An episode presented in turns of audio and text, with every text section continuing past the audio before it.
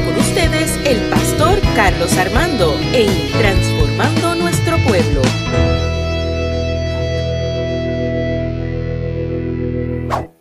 Qué bendición estar en su casa. Qué bendición estar en la casa del Señor. Y qué bendición poder adorarle. Eh, la adoración es un privilegio que Dios nos otorga para poder estar en su casa y eh, reconocer su grandeza en nuestras vidas.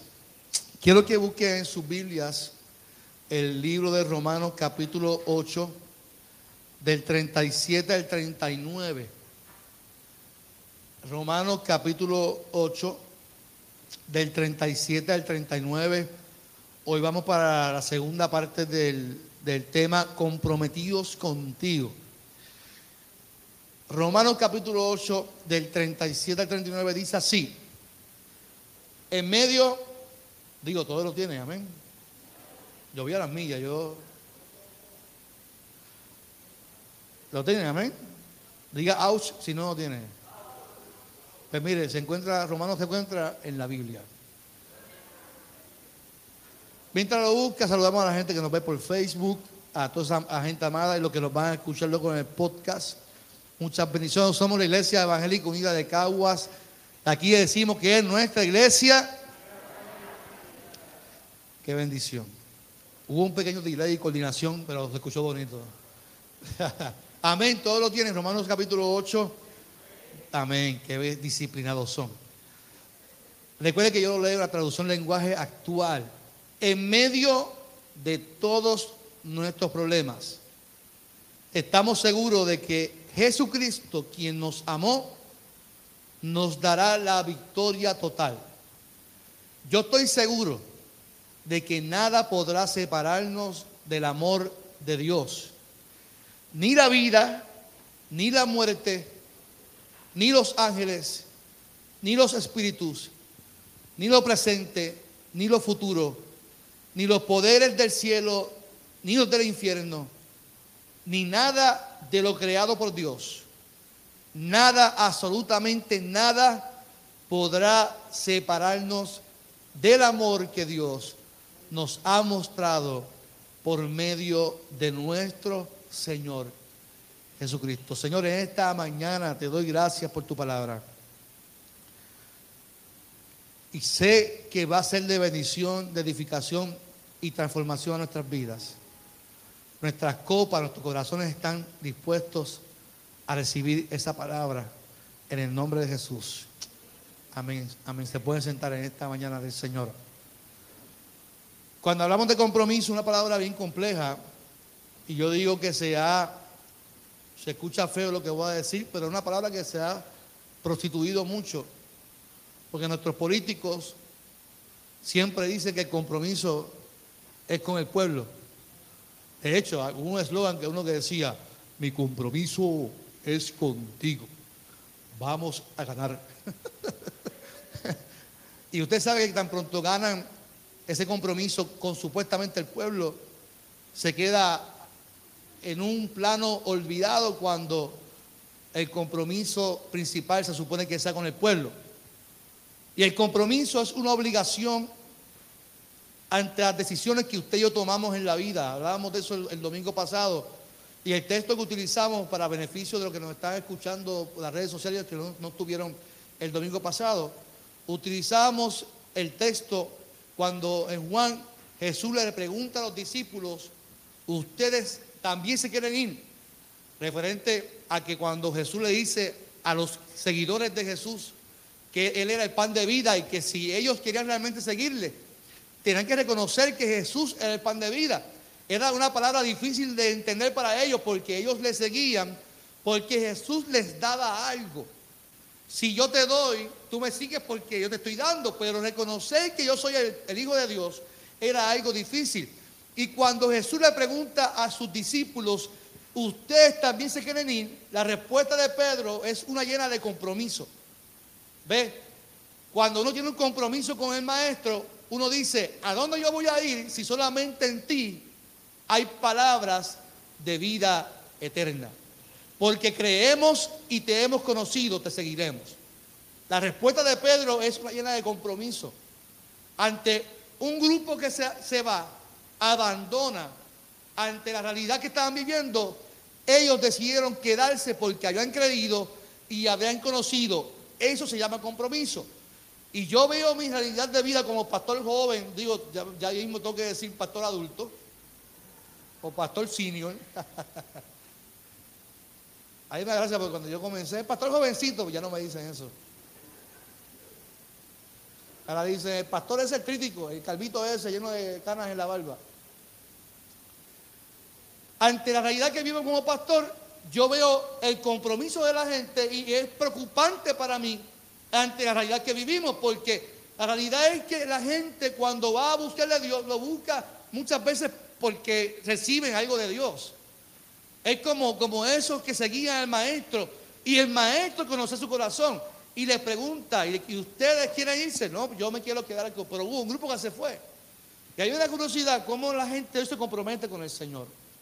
Yo mencionaba el domingo que para mí es chocante que la gente decida hacer algo domingo cuando el domingo es el día para mí de estar en la casa del Señor, aunque todos los domingos son el día del Señor, todos los días son el día del Señor. Pero el domingo tradicionalmente uno como que acostumbra estar en la, en la casa del Señor. Y la gente, tú me preguntas, ¿qué va a hacer hoy? Bueno, pues yo, pastor, no puedo ir al culto porque tengo que limpiar mi casa hoy. Hoy no puedo ir para el culto porque tengo que ir a Walmart. No, no puedo ir para el culto porque tengo que eh, eh, eh, hacer algo en mi casa en mi familia. buscamos muchas veces compromiso cuando ya de antemano se supone que tengamos un compromiso con Dios de servir en la iglesia de estar en la iglesia, de congregarnos en la iglesia, de amarnos en la iglesia, de congregarnos. Pero es algo complicado cuando entendemos lo que es la palabra compromiso. El compromiso nos invita a estar, no a excusarnos. ¿A dónde iremos si solamente en ti hay palabras de vida eterna? El compromiso me hace estar aunque lo que Él está diciendo sea difícil de entender. Porque Él está diciendo que Él es el Hijo de Dios. Usted entienda algo. Los mismos hermanos de Jesús tildaban a Jesús de loco. No todo el mundo entendía lo que Jesús estaba diciendo. Esta gente creyeron en la locura de Jesús. Creyeron en lo que Él les decía. Dijeron, no vamos para ningún lado si no es contigo. No voy, no me muevo a ningún lado si no es contigo porque en ti he encontrado que hay palabras de vida eterna. ¿Cuánto dicen amén por eso? Entonces, cuando hablamos de compromiso, no podemos dejar a un lado un compromiso que marcó nuestras vidas y es el de Dios hacia nosotros. Dios hizo un compromiso con, con Él mismo de amarnos hasta el fin del mundo. Dios hizo un compromiso de entregar a su Hijo para que nuestras vidas sean transformadas y sean bendecidas por lo que Él hizo, no por lo que usted y yo podamos hacer. Nosotros podemos hacer cuanta cosa en la vida, pero eso no nos va a salvar ni nos va a restaurar. Lo que nos va a restaurar y lo que nos va a salvar es el compromiso que Dios hizo hacia nosotros de entregar a su único Hijo para que usted y yo alcanzáramos salvación.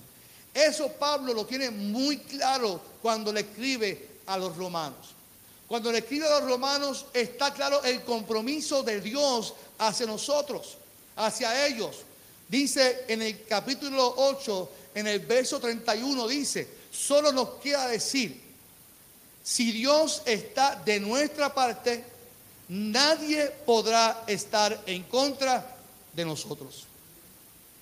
Note que el argumento es primero, Dios está de quién? De nuestra parte. Ahora, está el compromiso de Dios hacia nosotros. Segundo, nadie puede estar en contra de nosotros. La realidad es que sí hay gente que puede estar en contra de nosotros. Sí puede haber oposición en nuestra vida. Sí va a haber crisis en nuestras vidas. Sí van a llegar enfermedades a nuestra vida. Sí va a llegar el momento doloroso. Pero dice Pablo a, los romanos, si Dios está de nuestra parte, nada de eso puede afectar nuestra vida. Nada de eso puede estar por encima de lo que Dios ya hizo en medio de nosotros. ¿Cuánto dicen amén por eso?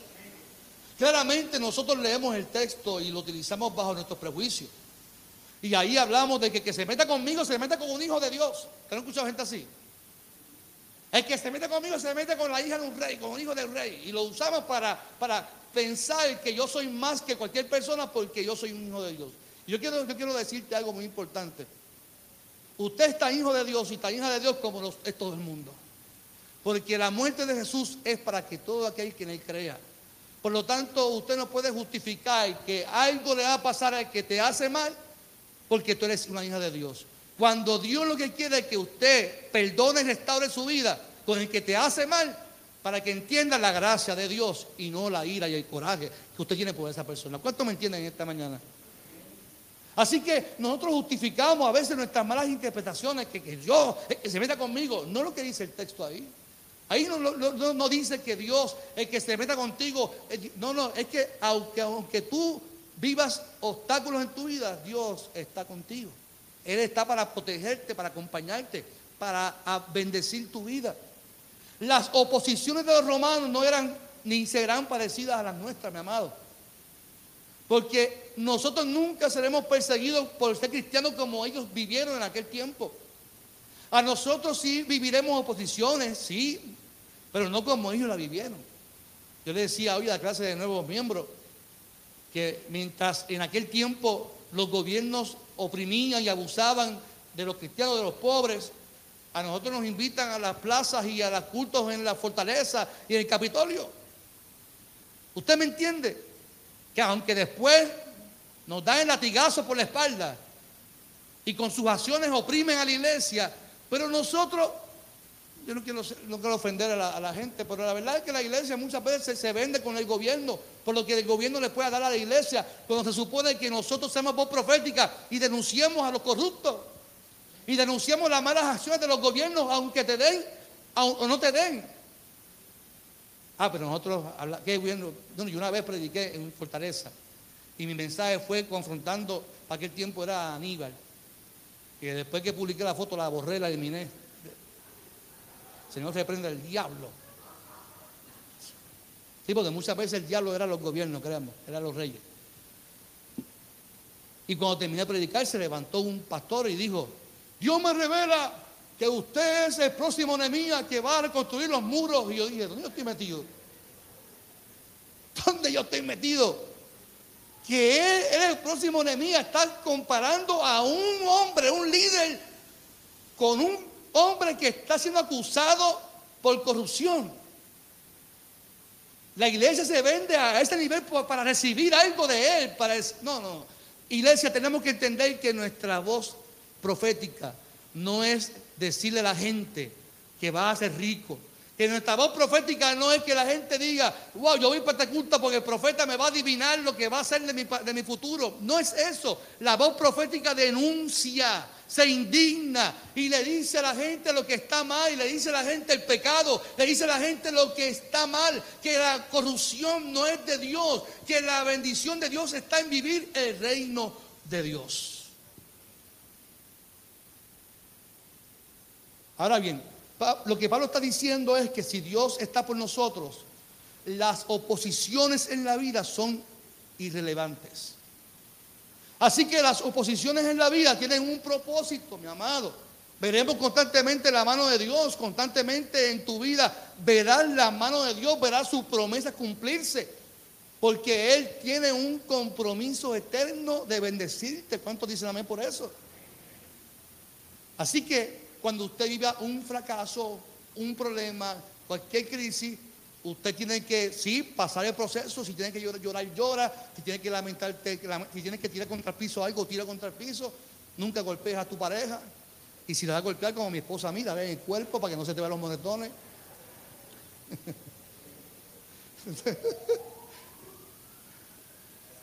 Pero recuerda siempre que el compromiso de Dios es que si Dios está contigo, ¿quién contra ti? Que a pesar de las oposiciones, basta la, la presencia de Dios en tu vida. De que aunque te metas una prueba como Elías, allí Él va a estar, porque Dios es omnipresente. Dios está siempre porque su compromiso es eterno para estar con nosotros. ¿Cómo podemos afirmar nosotros este texto y ver el compromiso de Dios? Es fácil, sencillo en la vida de Jesús. Pablo lo establece que es en medio de Jesús. Es en Jesús y en su promesa de su Espíritu Santo que nos garantiza su presencia donde quiera que estemos, en cualquier lugar. Y cualquier situación que estemos viviendo, usted y yo podemos vivir tiempos difíciles, pero tenemos el compromiso de Dios que aunque ya Jesús ascendió al cielo, la promesa de su Espíritu Santo estará siempre con nosotros. Por eso usted siente a veces que algo le redarguye, que algo le dice, sal de aquí, que algo puede pasar. Es que Dios te está cuidando. Hay una voz que te está protegiendo. Hay una voz que te está alentando. Y es la voz del Espíritu Santo de Dios que está cuidándonos y protegiéndonos. Es la muerte de Jesús que nuestra esperanza de su gracia y paz nos da tranquilidad y nos da esa fortaleza. Escucha bien algo, mi amado. Muchas veces nosotros nos adelantamos en la vida, no adelantamos en los procesos de la vida, porque vivimos acusándonos a nosotros mismos de nuestro pasado, cuando Dios desea que adelantemos en su gracia y en su perdón. Lo voy a repetir. Muchas veces nosotros no adelantamos en la vida. Dios nos llamó para que adelantemos, que caminemos hacia el frente. Cuando digo adelantamos, yo me refiero a que nosotros no, somos llamados a estancarnos, somos llamados a caminar siempre hacia el frente.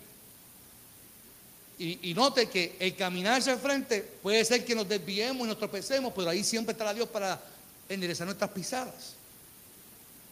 Él quiere que caminemos, que adelantemos, pero muchas veces nosotros no adelantamos porque vivimos acusándonos de actitudes, acciones del pasado. Entonces Pablo establece algo muy importante en el texto, porque hay un compromiso y lo establece en los versos 33 en adelante. ¿Quién puede acusar de algo malo a lo que Dios ha elegido? Escuche bien lo que dice el verso 33.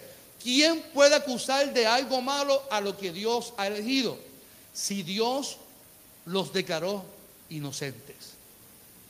Muchas veces nosotros le damos más importancia de lo que Satanás te acusa o de lo que Dios o lo que tu mente te acusa de lo que Dios te, está liberando. Muchas veces vivimos oprimidos por lo que la gente pueda decir o te acusa de lo que Dios ya te liberó. Si Dios dice que en, su palabra que Él envió a su Hijo no para condenarlo, sino para qué? Para salvarlo. Yo he venido a este mundo, dijo Jesús, para salvar a la humanidad, no a condenar. Pero nosotros queremos que Dios actúe como nosotros pensamos que Él debe de actuar. Y constantemente acusamos y viviendo acusados. Y dice, ¿quién puede acusarte de algo malo de alguien que ya es elegido por Dios? Si Dios ya lo declaró inocente. Mire, el compromiso de Dios siempre ha sido derramar su gracia y perdón por la humanidad. Nosotros mismos nos autocastigamos y queremos ver la furia de Dios porque así está nuestro corazón. Una vez un hermano que yo pastoreé me decía en una escuela bíblica hace mucho tiempo atrás, pastor, pastor, es que Dios tiene la ira aguantadita, tiene la ira aguantadita. Porque nosotros pensamos que Dios está loco porque fallemos para derramar su furia y castigarnos. Y si alguien se enferma, no, no, es que algo malo hizo, ahí está, está en pecado. Constantemente, si algo pasó en su casa, es que tienen que buscar más del rostro de Dios, aleluya. Y constantemente, si algo más, es como si algo, los cristianos no podemos vivir crisis. Los cristianos no podemos vivir tormentas, no, vivimos en el mismo mundo, nos afecta a todos. Y sí podemos vivir crisis y tormenta. Estamos arreguindados de la presencia de Dios que dice que estará con nosotros en todo momento. Entonces la pregunta es, ¿quién te puede acusar si ya Dios te liberó? ¿Quién nos puede acusar cuando ya Dios te hizo libre?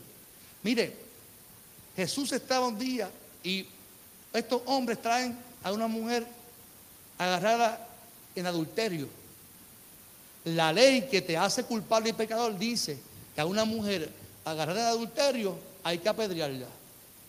O sea, es acusada. Esta mujer está siendo acusada frente a Jesús. Y Jesús trazó una línea frente a ellos y le dijo, el que esté libre de pecado, que tire la primera? Que tire la primera piedra. O sea, porque si tú vas a acusar a esta mujer porque fue agarrada en adulterio, pues también tengo que acusarte a ti por los pecados que estás cometiendo. Si ya Dios nos liberó, y eso, esa historia es en Jesucristo. Estamos hablando después de la muerte de Jesucristo. Pablo dice, establece, ¿quién nos puede acusar si ya Dios por medio de Jesús nos limpió? Si ya Dios por medio de Jesús nos liberó, ¿quién te puede acusar? Nadie. Nadie puede señalarte, nadie tiene el derecho de juzgarte. Y eso es algo que la iglesia debe de entender, que el que viene y entra por la puerta tiene el derecho de que Dios lo abraza y lo perdone, lo restaure y que la iglesia lo, lo ame tal como es. Nosotros simplemente tenemos el llamado de abrazarlo, acompañarlo. Quien transforma, quien bendice, quien cambia, quien hace todo, es el Espíritu Santo de Dios. Ah, pero nosotros sentimos que tenemos el poder para acusar a la gente. Una una hermana me dijo, eh, esa hermana es la que viene a atacar a los hombres de la iglesia, a tentarlos. Y yo, Dios mío, yo estoy metido. Sí, sí, porque viene, porque se pone esa ropa provocativa. Y constantemente vivimos acusando, acusando, acusando y señalando. Y vamos a la calle y acusamos a la gente, señalamos a la gente. Cuando nosotros tenemos que entender que la gracia y el perdón es derecho de Dios le corresponde a Dios y Dios es quien lo otorga a la gente para que la gente se sienta restaurada y limpia en el nombre del Señor. No le pasó a Pedro. No le pasó a Pedro que durmiendo recibió una visión, el lienzo, y Dios le dice, mata y come de estos animales impuros. La respuesta de Pedro fue radical. De, de ninguna manera yo voy a comer de eso. Al mismo Dios que lo llamó. Pedro estaba tan aferrado a su creencia que se atrevió a decirle a Dios en el sueño, yo no voy a comer de eso de ninguna manera. Dios está trabajando en el corazón de Pedro porque había enviado a unos gentiles a que lo fuera a buscar. Pedro no se llevaba con los gentiles porque Pedro pensaba que para que los gentiles fueran salvos, tenía que judaizarse. Y Pedro en la visión lo que Dios estaba haciendo era rompiéndole la cabeza, diciéndole, no llames impuro a lo que yo ya he ¿qué? santificado. O sea, cuando llegó esta gente a casa de Pedro, Pedro había pasado por un proceso de introspección, de romper. Dios había deconstruido un pensamiento para añadirle otro. Pedro fue a casa de, Cornelio con un pensamiento distinto y dijo, ahora entiendo que para Dios todos somos qué? Iguales. Pues claro, porque esa es la gracia de Dios. Nosotros limitamos a Dios, pero Dios siempre ha querido. Y Pablo lo establece ahora. ¿Quién te puede acusar? Nadie. Si ya Dios te limpió de tus pecados. Qué bueno que Dios nos bendice, amén. Qué bueno que Dios nos perdona. ¿Cómo yo voy a ver la ira de Dios si Él me ha regalado la gracia? ¿Cómo voy a condenarme si Dios me justificó por el medio de Jesucristo? Ese es su compromiso, ese es su compromiso. Nadie se puede meter en el compromiso de Dios hacia nosotros. Dios en su pacto promete amarnos, estar con nosotros todos los días hasta el fin del mundo. Ese es su compromiso, amado.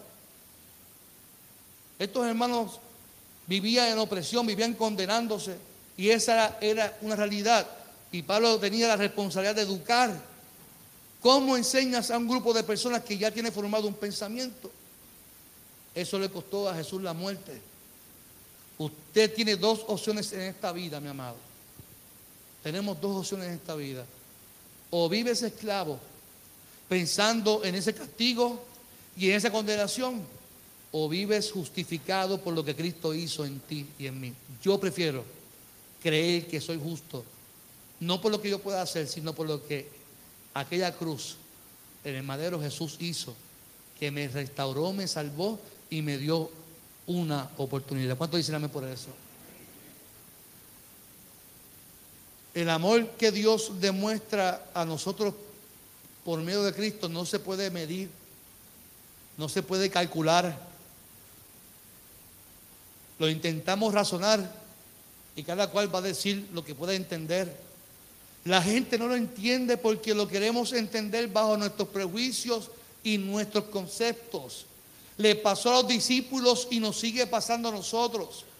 La realidad es que a la hora de la verdad nadie tiene, nadie te puede acusar, nadie te puede condenar, porque Dios ya te justificó, Dios te liberó por medio de Cristo. Amén, amén y amén. Antes de ese texto, afirmamos lo que Jesús hizo con esta mujer, e hizo con los ciegos, e hizo con, con cada persona que se encontró en el camino que el mismo pueblo marginaba. Eso no es lo mismo que hacemos nosotros muchas veces en las redes, cuando condenamos y juzgamos a las personas. Muchas veces nosotros descargamos nuestra ira, nuestro coraje. Estoy diciendo lo que hizo esta gente con la mujer agarrar en adulterio. Cada vez que alguien pega, nosotros vamos, nosotros pensamos que las redes sociales es para despotricar en contra de la gente. Si alguien quiere descargar su hate, su coraje, su ira, váyase a Facebook y escríbase en la foto de la gente. Yo conozco mucha gente así, que descargan su ira, su coraje, su odio. Y, todo, y, eso es lo que nosotros hacemos. Ah, nosotros no, no estamos llamados a descargar ira y coraje, estamos llamados a descargar la gracia de Dios, la bondad de Dios, la misericordia de Dios a la gente que peca. Así no es que le pedimos que actúen nuestros pastores. Pastor, tienen que ser fuerte con la gente. Tienen que ser fuerte con los miembros. Que no se le pueda permitir tanto pecado a la gente. Que no, que no, que no, que no, que no, que no que no. Sin embargo, ante el juicio de esta mujer, bueno, si el que está libre de pecado, que tire la qué? La primera piedra. Jesús no la condenó, no la acusó. Claro, eso causó malestar a los que estaban listos para lanzar las piedras, pero Jesús la liberó. Y si Jesús la liberó, Dios sigue liberando por medio de Jesús tu vida, mi vida, tu familia, mi familia, porque así es la gracia del Señor. En el Hijo pródigo, el Padre no condena a su Hijo que llega cargado de pecado. El Padre salió corriendo al encuentro y encontró a un hijo lleno de pecado, lleno de sucio, lleno de maldad literalmente. Este hijo se había ido y mangotó el dinero y el padre lo recibe y lo menos que hace es cuestionar su pasado. El padre le da sandalias, le pone un anillo. Todo eso son simbolismos de esclavitud. Ahora entras a ser libre. Ahora tú eres parte de, de, mi reino. Vuelves a ser parte de mi vida. Porque este mi hijo estaba muerto, pero ha regresado a mi casa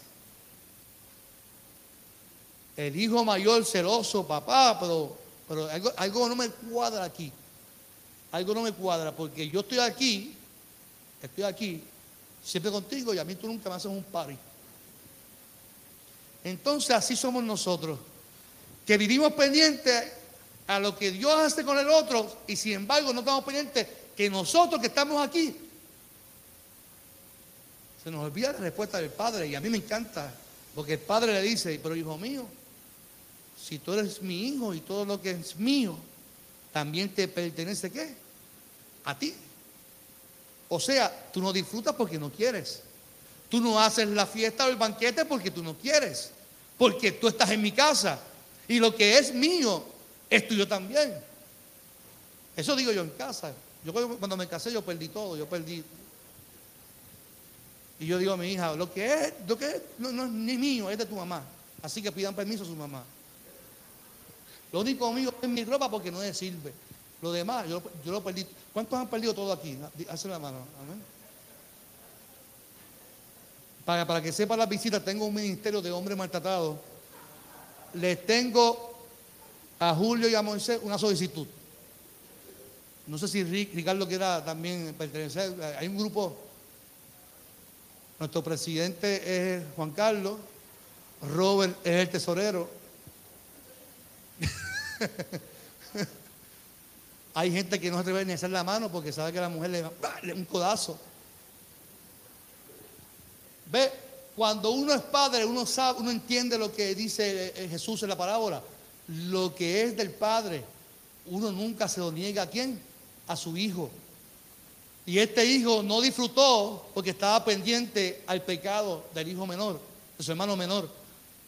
Habacuc estaba indignado porque Dios no castigaba al pueblo y permitía tanta maldad. Y al fin y al cabo, Habacuc se tuvo que abrazar a Dios y entender que el juicio, el castigo, no le correspondía a él. No le corresponde a él. A él le correspondía simplemente anunciar la esperanza de lo que Dios iba a hacer en el pueblo. Cuando alguien te acuse por tu pasado, recuerda que la gracia de Dios es para siempre. Y Dios eliminó por medio de Cristo nuestras faltas. ¿Cuántos dicen amén por eso? Y como dice Pablo a los romanos, y ahora Cristo está a la diestra del Padre intercediendo por ti e intercediendo por mí. ¿Cuántos dicen amén por eso? Cuando alguien te señala, recuerda que el Hijo de Dios está sentado con su Padre pidiéndole por ti. Cuando alguien te diga, tú, tú, no, no, yo tengo a un Padre que está allí, que tiene a su Hijo al lado, que se entregó por ti, por mí, y que está intercediendo para que yo alcance salvación, para que yo sea transformado.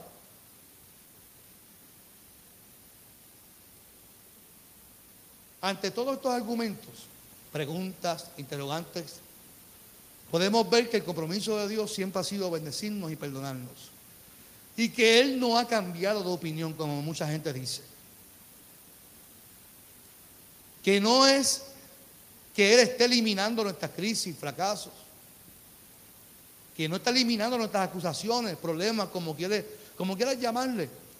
Él desea de lo más profundo de su corazón bendecir tu vida. Él decía, Él desea, lo que Él desea simplemente es que tú te sientas bendecido por Él. El, domingo pasado cuando hablábamos de Pedro, cuando Jesús le dice que Él era el pan de vida, los seguidores, para los seguidores fue una palabra dura y se fueron, porque no tenían convicción de quién era el que estaba allí, sino estaban allí porque recibían algo de Jesús.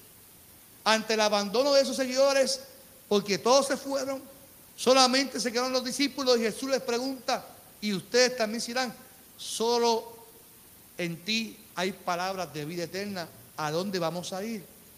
Y decíamos el domingo que esa era la respuesta, que esa respuesta viene enmarcada en el compromiso de Dios ante la realidad de lo que Jesús estaba preguntando. Ahora tenemos aquí a Pablo que en su proceso de enseñanza a los romanos les está empoderando con el conocimiento de verdad, que nadie te puede acusar y que Dios está contigo. Entonces, nosotros creemos esta palabra. Y la pregunta que viene está cargada no de compromiso de Dios hacia Pablo. Ahora es Pablo que está lleno de compromiso de lo que Dios ha hecho en su vida. Y dice Pablo, ¿quién podrá separarnos del amor de Cristo? ¿Quién podrá separarnos del amor de Jesucristo. Y esta pregunta nos tiene que martillar la cabeza, tiene que martillarnos aquí. ¿Cuántas veces nos alejamos de Dios? ¿Cuántas veces nos alejamos de la iglesia? Nos alejamos por cualquier excusa, porque no ponemos la mirada en quien tenemos que ponerla. Poner la mirada en la gente para sentirnos vacíos es la primera excusa que podemos dar ante Dios. Señor, no voy más a la iglesia, ¿por qué? Porque es que el pastor no me gusta. Es que los hermanos no me visitan es que los líderes, es que no me llaman, es que no me siento importante, es que a, mí me da tanta curiosidad el por qué la gente deja de asistir a alguna iglesia para decirle a usted, es que la iglesia me abandonó. No, mi amado, usted abandonó la iglesia. Cuando decides no venir a la iglesia, que decidiste abandonarla fue, fue usted. Por cualquier sea la excusa.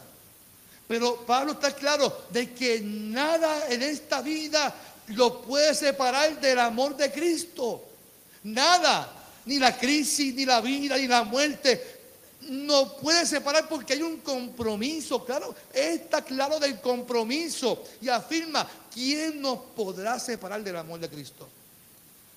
La pregunta está formulada con mucho sentido, porque el centro de todo no somos nosotros. El centro de todo es quién? Es Cristo. Cuando vamos a la iglesia, el centro no somos nosotros, es Cristo. El centro por el cual usted y yo buscamos de Dios no es para que nos llenen el ego, sino para buscar el rostro de Cristo. ¿Cuánto dicen amén por eso? Ok, terminamos leyendo el texto del capítulo 8, 35. ¿Quién podrá separarnos del amor de Jesucristo? Dice Pablo, nada ni nadie. Y habla, ni los problemas, ni los sufrimientos, ni las dificultades, tampoco podrán hacerlo el hambre, ni el frío, ni los peligros, ni la muerte. Eso es lo que dice el versículo 35. O sea, Pablo establece, yo puedo vivir lo que sea, puedo estar preso, puedo, puedo, experimentar lo que sea, pero nada me va a separar del amor de Dios, porque ha entendido el compromiso de Dios hacia Él. Ha entendido que Dios entregó a su Hijo para que su vida fuera salva, para que fuera justificada. ¿Cómo yo me voy a alejar de alguien que me hace bien? ¿Cómo me voy a alejar de alguien que me ha sanado, que me ha restaurado, que me ha prosperado? Y aunque no me prospere, aunque no me sane, aún así, nada de esto me puede separar del amor del Señor. Yo quiero que usted entienda algo y haga suyo este texto. El compromiso de Pablo ante la realidad que estaba viviendo es que nada ni nadie podía separarlo del amor de Cristo. Nada ni nadie. Cuando uno entiende la gracia de Dios, reafirma este compromiso, iglesia. Cuando uno entiende la gracia de Dios, uno hace suyo el compromiso de Pablo y se hace suyo. ¿Quién me podrá separar del amor del Señor? Si ya he entendido de la gracia, he entendido que soy justo ante Él. Si alguien entendía los peligros del Evangelio era Pablo, porque fue perseguidor de la iglesia. Aún así, nada de eso lo podía separar del amor de Cristo. Y no de lo siguiente, el amor hacia, hacia nosotros ya está establecido que nadie lo puede quitar. ¿Usted me entiende? El amor de Dios hacia nosotros nadie te lo puede quitar. Ahora, ¿cuál es el compromiso, el pacto que yo tengo hacia Dios? Ante las adversidades de la vida. Escucha, amado, lo que dice a los romanos nuevamente. Como dice la Biblia, y Pablo utiliza aquí el Salmo 44, 22, dice, porque esas tuyas nos matan, por ti nos tratan siempre como ovejas para el matadero. En medio de todos nuestros problemas, estamos seguros de que Jesucristo, quien nos amó, nos dará la victoria total. O sea, somos más que vencedores. Yo no sé usted, pero esta palabra a mí me encanta. Y no porque apele a mis emociones, a que soy más que vencedor. No es eso. Es que yo sé que aunque yo tenga problemas, que tenga crisis, aunque yo esté pasando el, momento más duro de mi vida, yo estoy convencido que por medio de Cristo yo puedo hacer todo mi esfuerzo.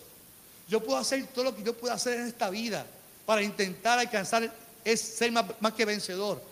De la única forma que yo puedo entender y tener paz y estabilidad emocional es creyendo que aunque yo estoy en el momento más duro, es creyendo que por medio de Cristo, quien me amó, quien se entregó y me perdonó y me salvó, yo soy más que vencedor. ¿Por qué? Porque si Él venció, yo también vencí. Si Él resucitó de los muertos, yo también me voy a levantar en el nombre del Señor. Así que nuestra victoria no es por lo que yo hago, sino por lo que hizo Cristo en la cruz del Calvario. ¿Cuánto dicen amén?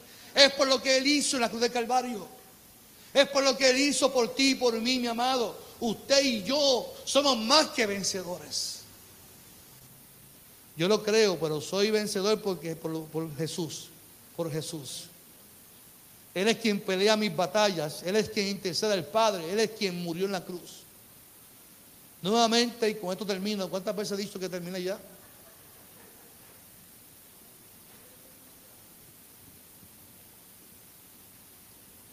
Usted preocúpese cuando el pastor diga termine porque todavía falta media hora de mensaje. Los versos 32 y 39 que terminan diciendo, yo estoy seguro de que nada podrá separarnos del amor de Dios. Nuevamente afirma, ni la vida, ni la muerte, ni los ángeles, ni los espíritus, ni lo presente, ni lo futuro, ni los poderes del cielo, ni los gobiernos de Puerto Rico, ni nada de lo creado por Dios, nada, absolutamente nada, podrá separarnos del amor que Dios nos ha mostrado por medio de nuestro Señor Jesucristo. Así de grande es el amor del Señor. Así es el compromiso que Pablo establece con Dios. Y es el compromiso que usted y yo deberíamos hacer. Reafirmar hoy más que nunca ante lo que pueda venir, mi amado. Porque nosotros no estamos aquí en este mundo y no estamos lejos de este mundo, vivimos en este mundo y sufrimos el alza de luz, el alza de agua, el alza de las compras. Mire, mi amado, yo fui ayer a hacer unos encarguitos de tres bolsitas, mi amado. Moisés, tres bolsitas, 102 pesos. Tres bolsitas en pueblo. ¿Puedo, ¿Puedo sacar algo de mi corazón? Más rayo parta. No voy a hablar malo, porque no hablo malo, pero más rayo parta. Y cómo esto la cera la finanza de nuestros viejitos, porque no pensamos en los viejitos que viven de seguro social y tienen que pagar todos sus medicamentos y todo lo que aumentan sin, sin discriminar edad ni nada, estatus social. Nada de esto nos puede separar del amor del Señor. Nada de esto nos puede separar del amor, ni la vida, ni la muerte, ni nada lo que estamos viviendo. Al contrario, nos debe afirmar más que aunque estamos en este mundo, Dios está abrazándonos, nos está protegiendo y nos está bendiciendo. No sé cómo Él lo hace, yo sé que Él lo hace. Y que Él está contigo, que Él cumple su promesa, porque siempre estará abrazándote. Isaías dice que Él va a la diestra, nos, camina, nos agarra de la diestra y nos lleva de la mano. Y si nuestros pies se tambalean, Él endereza nuestras pisadas. Así es el amor de Dios. Y Isaías dice más que el amor de Dios es perpetuo para nuestra vida. O sea que Dios no va a cambiar. Nosotros pensamos que sí, pero Dios no va a cambiar. Él nos formó, nos dio un jardín, nosotros pecamos, nosotros tropezamos, nosotros queremos hacer, deshacemos, pero Dios siempre va a buscar la manera de bendecirnos porque de Él nace y fluye solamente una cosa, amor. Yo te invito a que cierres tus ojos en esta mañana del Señor.